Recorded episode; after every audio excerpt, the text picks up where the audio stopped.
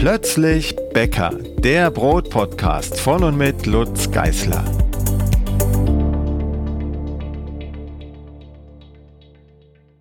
Hallo und herzlich willkommen zur neuen Folge von meinem Brotpodcast. Heute wird es das erste Mal um eure Fragen gehen. Bei mir trudeln immer mehr E-Mails ein. Ich habe jetzt so pro Tag ungefähr 100 E-Mails, das ist auch Corona-bedingt äh, gestiegen. Die kann ich nie im Leben mehr alle selbst handschriftlich beantworten. Deshalb habe ich mir vorgenommen, einige Fragen, die äh, auch genereller Natur sind, in den Podcast zu holen, dass das möglichst viele hören und weniger E-Mails schreiben. so, Tobi ist auch dabei. Moin. Er wird, hallo, er wird die Fragen äh, rezitieren und mit mir ein bisschen darüber diskutieren. Genau, das mache ich gerne. Hallo Lutz. Hallo. Und ich würde sagen, wir starten gleich mit der ersten Frage von Stefan. Und da geht es tatsächlich um San Francisco Sourdough wie auch in der letzten Episode. Hallo Lutz, ich habe aus deinem Backbuch 4 das San Francisco Sourdough Bread nun wiederholt gebacken. Ich dachte, ich hätte alle Vorgaben berücksichtigt. Allerdings ist das Ergebnis zwar geschmacklich gut, aber etwas klebrig und vor allem zu kompakt.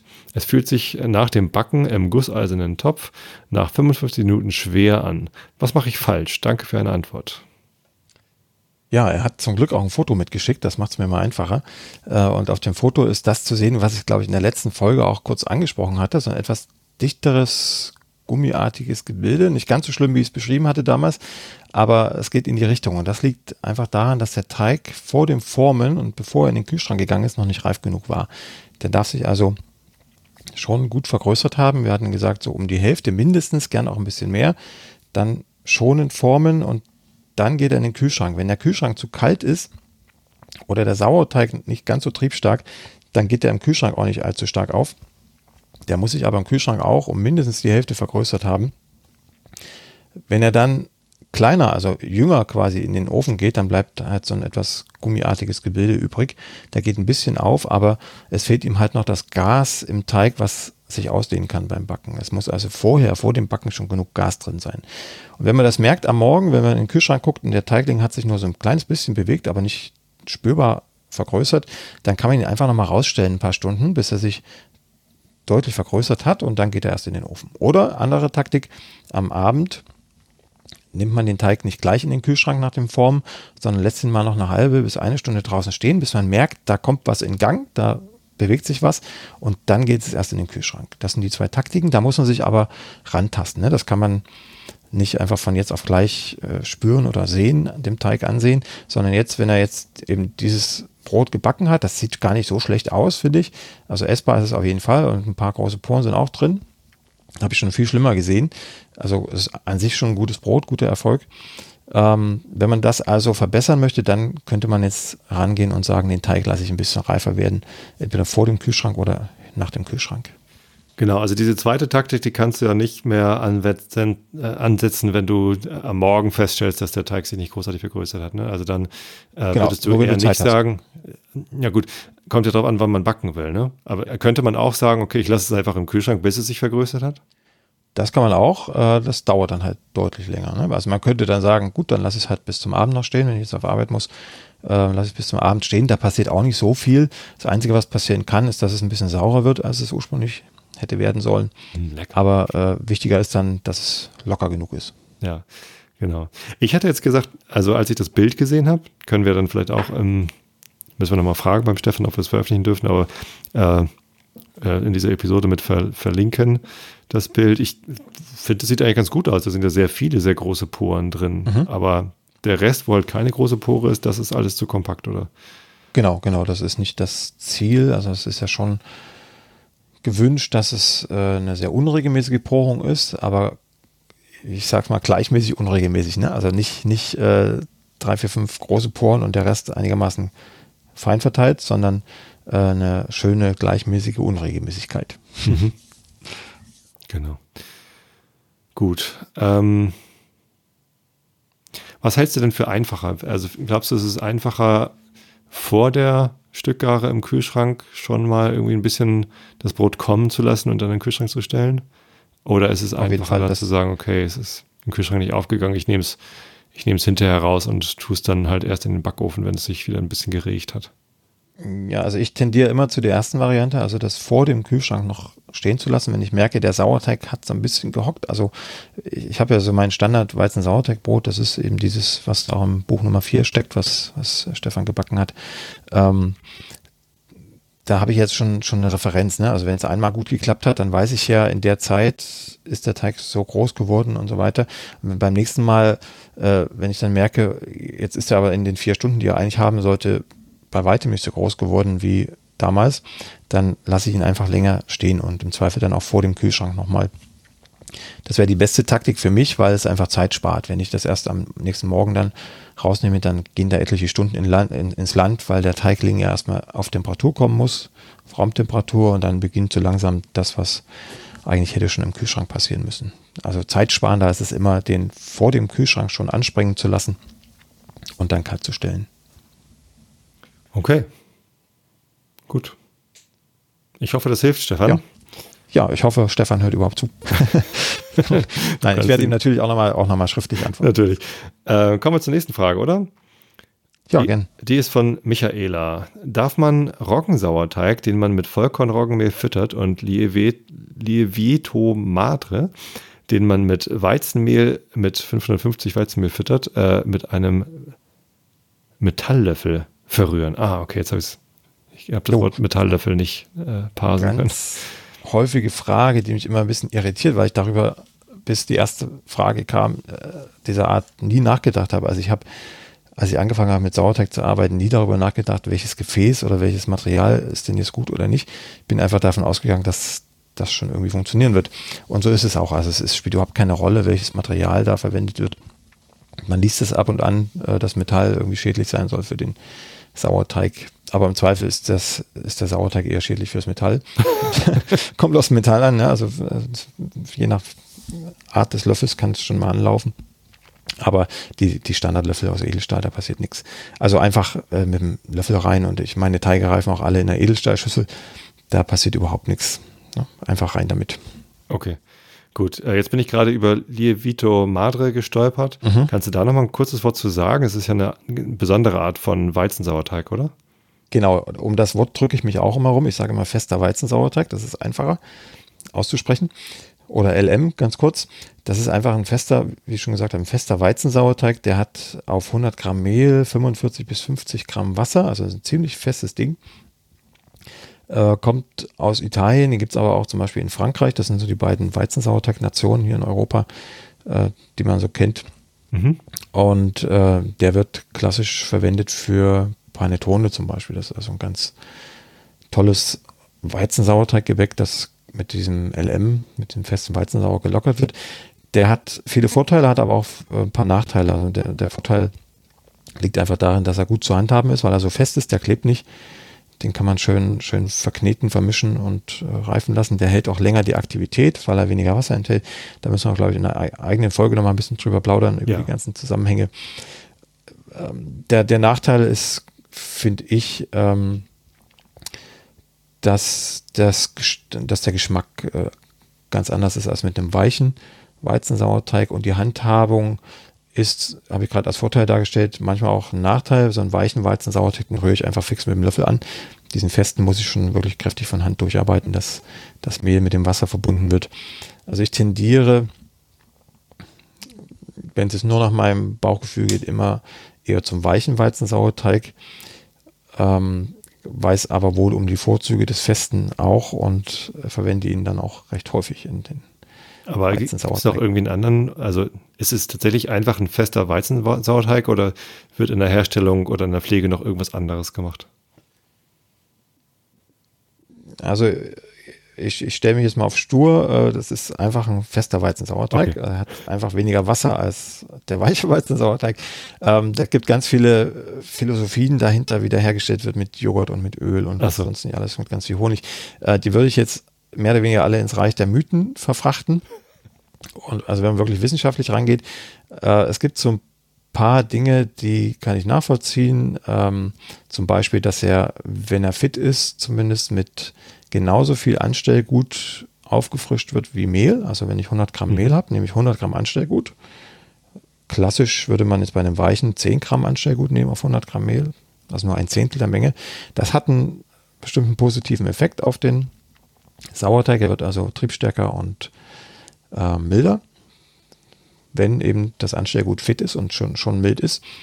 Äh, und äh, das, was wieder ins Reich der Mythen gehört, ist, dass man ihn eigentlich in ein Tuch einwickeln soll, diesen festen Weizen sauer und schön einbinden mit einem Strick, dass er unter Druck steht. Mhm. Das ist vielleicht nochmal eine Anekdote wert, dann zu erzählen in einer anderen Folge. Da war ich mal bei einem Südtiroler Bäcker, der hat mir das präsentiert und gezeigt.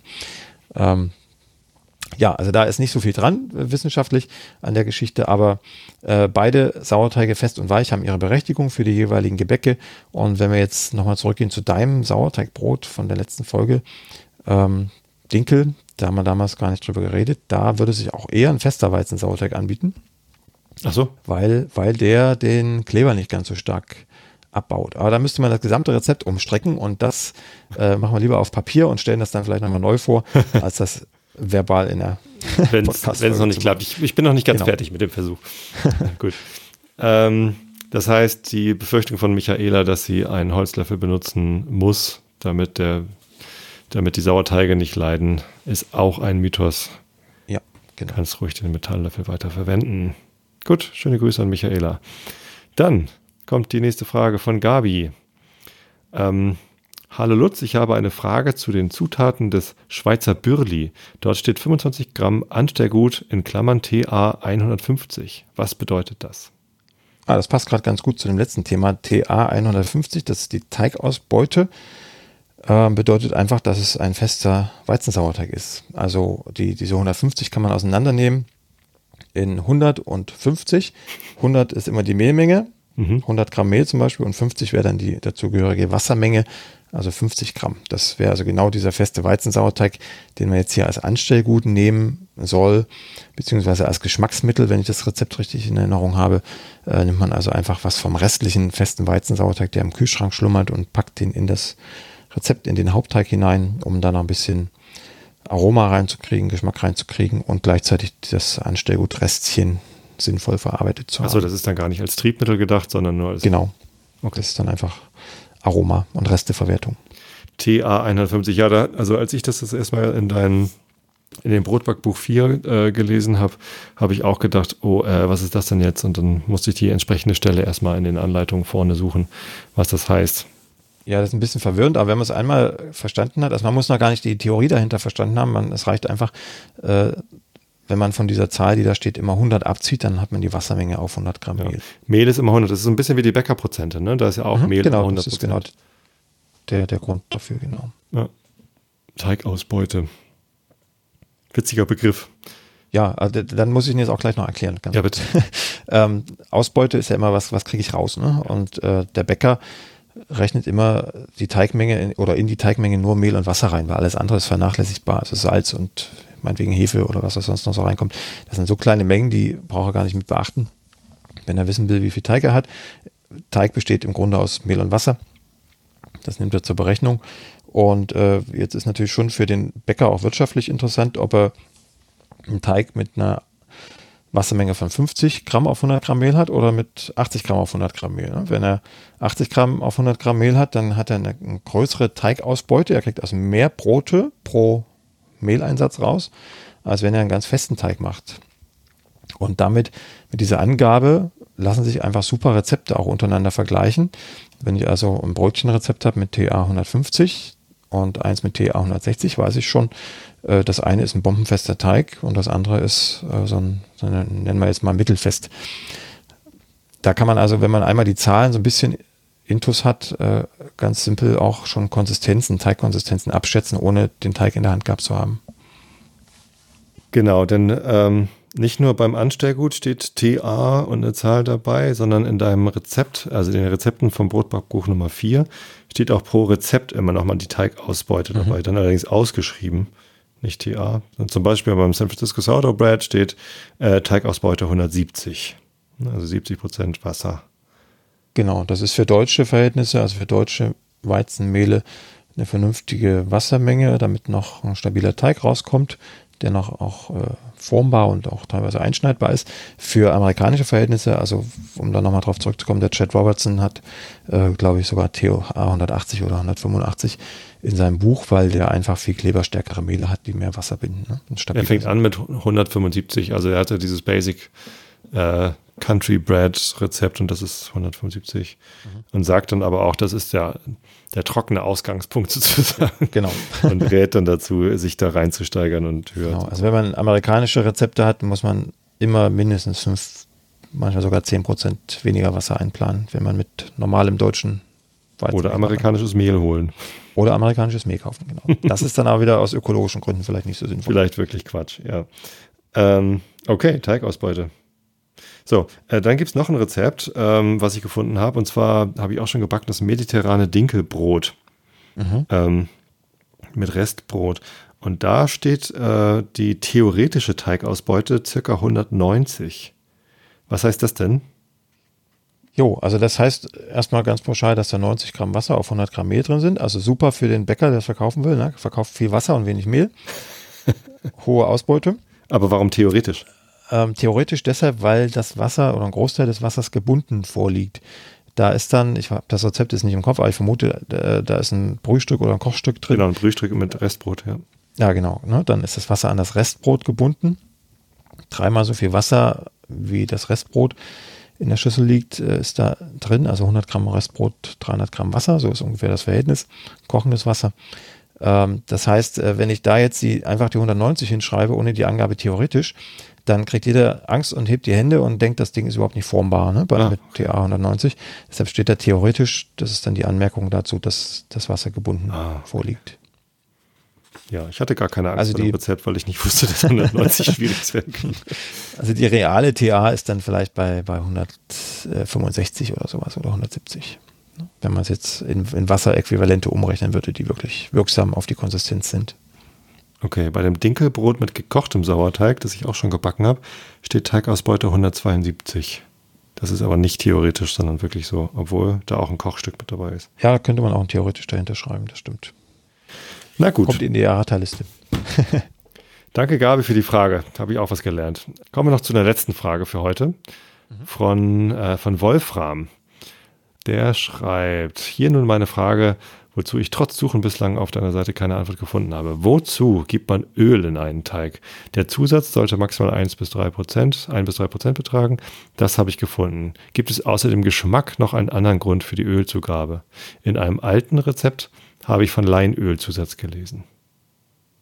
Jo, das waren so leichte, leichte Ausrutscher. Da gibt es ein paar alte Rezepte im Blog, die ich heute ganz anders angehen würde. Da gehört das Leinöl auch dazu im Brot. Aber generell kann Fett in Brotteige fallen. Eigentlich gibt man die bevorzugt in Kleingebäckteige, also Brötchenteige, ähm, um das Volumen zu vergrößern. Da gibt es so eine Zauberzahl, 2% der Mehlmenge an Fett zu geben, dann steigt das Volumen auf ein Maximum. Ähm, das, da kann man sich jetzt auch drüber streiten. Ich habe da letztens gerade Experimente gemacht für ein anderes Buchprojekt. Ähm, da liegt man irgendwo zwischen 1 und 2 Prozent. Ne? Es kommt auf die Fettart an, äh, es kommt auf den Teig selber an, auf die Rezeptur. Aber man macht nichts falsch, wenn man 1 bis 2 Prozent Fett auf die Mehlmenge gibt. Also nochmal, um es in Gramm auszudrücken, auf ein Kilo Mehl, 1000 Gramm Mehl, äh, 10 bis 20 Gramm Fett. Dann kriegt man mehr Volumen. Und das kann äh, Butter sein, es kann ein anderes festes Fett sein oder eben auch Öl. Und äh, in, in dem Brot, ich weiß jetzt gar nicht, was er selber gebacken hat oder gesehen hat, aber im Brot äh, bringt das gleiche wie im Brötchen. Es steigt, steigert einfach ein bisschen das Volumen. Okay. Und kann man das mit allen Teigen machen oder? Also, also es macht Sinn in, in Teigen, die Gluten wirksam als Bestandteil haben. Ne? Also Weizenteige, Dinkelteige. Bei Roggen macht es keinen, keinen Sinn, weil sich da kein Glutennetzwerk ausbildet. Aber alles, alle Teige mit Glutennetzwerk, also eben alles, was zur Weizenfamilie gehört, da macht Fett schon Sinn. Und dann würde ich aber weniger zum Öl tendieren, sondern mehr zu einem festen Fett, weil die einfach noch das bessere Volumen bringen als ein okay. flüssiges Fett. Wäre das dann auch eine Idee für meinen Dinkel Sourdough Bread? Äh, das, ja, theoretisch das, ja. Das kommt jetzt nur der, der Nachteil dazu, dass die Porung ein bisschen drunter leitet. Also Fettzusatz geht immer zulasten der Porung. Deshalb würde ich das da weglassen und das gehört auch klassisch nicht rein. Nee. Da, da wäre ich Also- dann wieder ein bisschen stur, glaube ich, an der Stelle. Okay. Ähm, wie, wie, wie bekommt man mehr Volumen, wenn man weniger Porung hat? Also wie soll das physisch ablaufen? Ja, die Porung ist ja erstmal nur äh, die Frage, wie ist das Gas verteilt im Brot, in der Mhm. Krume. Ich kann also das gleiche Brotvolumen erzeugen mit einer ganz feinporigen Krume. Dann habe ich einfach viele kleine Bläschen Mhm. und äh, kann das gleiche Volumen auch mit einer großen, groben Porung erzeugen. Dann habe ich halt Weniger. wenige große Blasen. Das ist einfach der Fakt. Ne? Also das Volumen selber hat mit der Verteilung der Poren erstmal nicht viel zu tun. Mhm. Okay. Gut. Das heißt, mit Öl werden, werden die Poren wahrscheinlich eher größer und nicht weniger. Oder werden sie mehr? Also sie werden, sie werden kleiner. Ne? Also die, Achso, sie werden kleiner mehr- und dafür aber viel mehr. Okay. Ja, genau. Also Öl wirkt so ein bisschen homogenisierend. Bei 1% könnte man sich streiten. Also da würde ich behaupten, da, da gibt es noch nicht diesen krassen Effekt, dass man das wirklich merkt. Insofern kannst du, wenn ich es nicht sehe, auch gern 1% Butter oder sowas zugeben. ins Dinkel-Sauerteigbrot.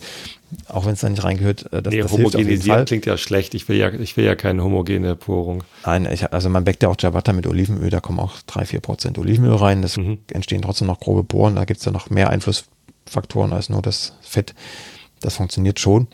Aber äh, also wenn ich so Tendenzen aufzeige, dann meine ich immer, wenn alles konstant ist und wir zwei Teige herstellen und einer hat Fett und der andere nicht, dann wird die Porung von dem mit Fett tendenziell eher gleichmäßiger als mit dem ohne Fett. Okay. Gut. Dann haben wir mal ein paar Fragen beantwortet. Vielen Dank an die Fragen. Schickt sie weiterhin. Brauche ich nicht aufzufordern, kommen sowieso. Die Ähm, kommen sowieso genau. Nee, aber es ist doch eine gute Idee, das dann hier mal öffentlich zu beantworten. Dann kommen vielleicht in Zukunft auch eher weniger oder andere Fragen, spannendere Fragen. Ja, und ich denke, es ist auch nochmal was ganz anderes, wenn man wirklich drüber reden kann, als wenn man nur äh, äh, einseitig in eine Richtung schreibt. Ne? Dann bleiben ein paar Aspekte, glaube ich, unter dem Tisch unbewusst. Wunderbar. Dann freue ich mich auf die nächste Episode. Ja, wir hören uns wieder. Danke, Lutz. Tschüss. Tschüss, tschüss. Die nächste Folge von Plötzlich Bäcker, dem Brot-Podcast, gibt es ganz bestimmt. Wenn du bis dahin meine Arbeit am Blog oder für diesen Podcast unterstützen möchtest, dann klicke dich auf plötzblog.de slash unterstützen. Vielen Dank.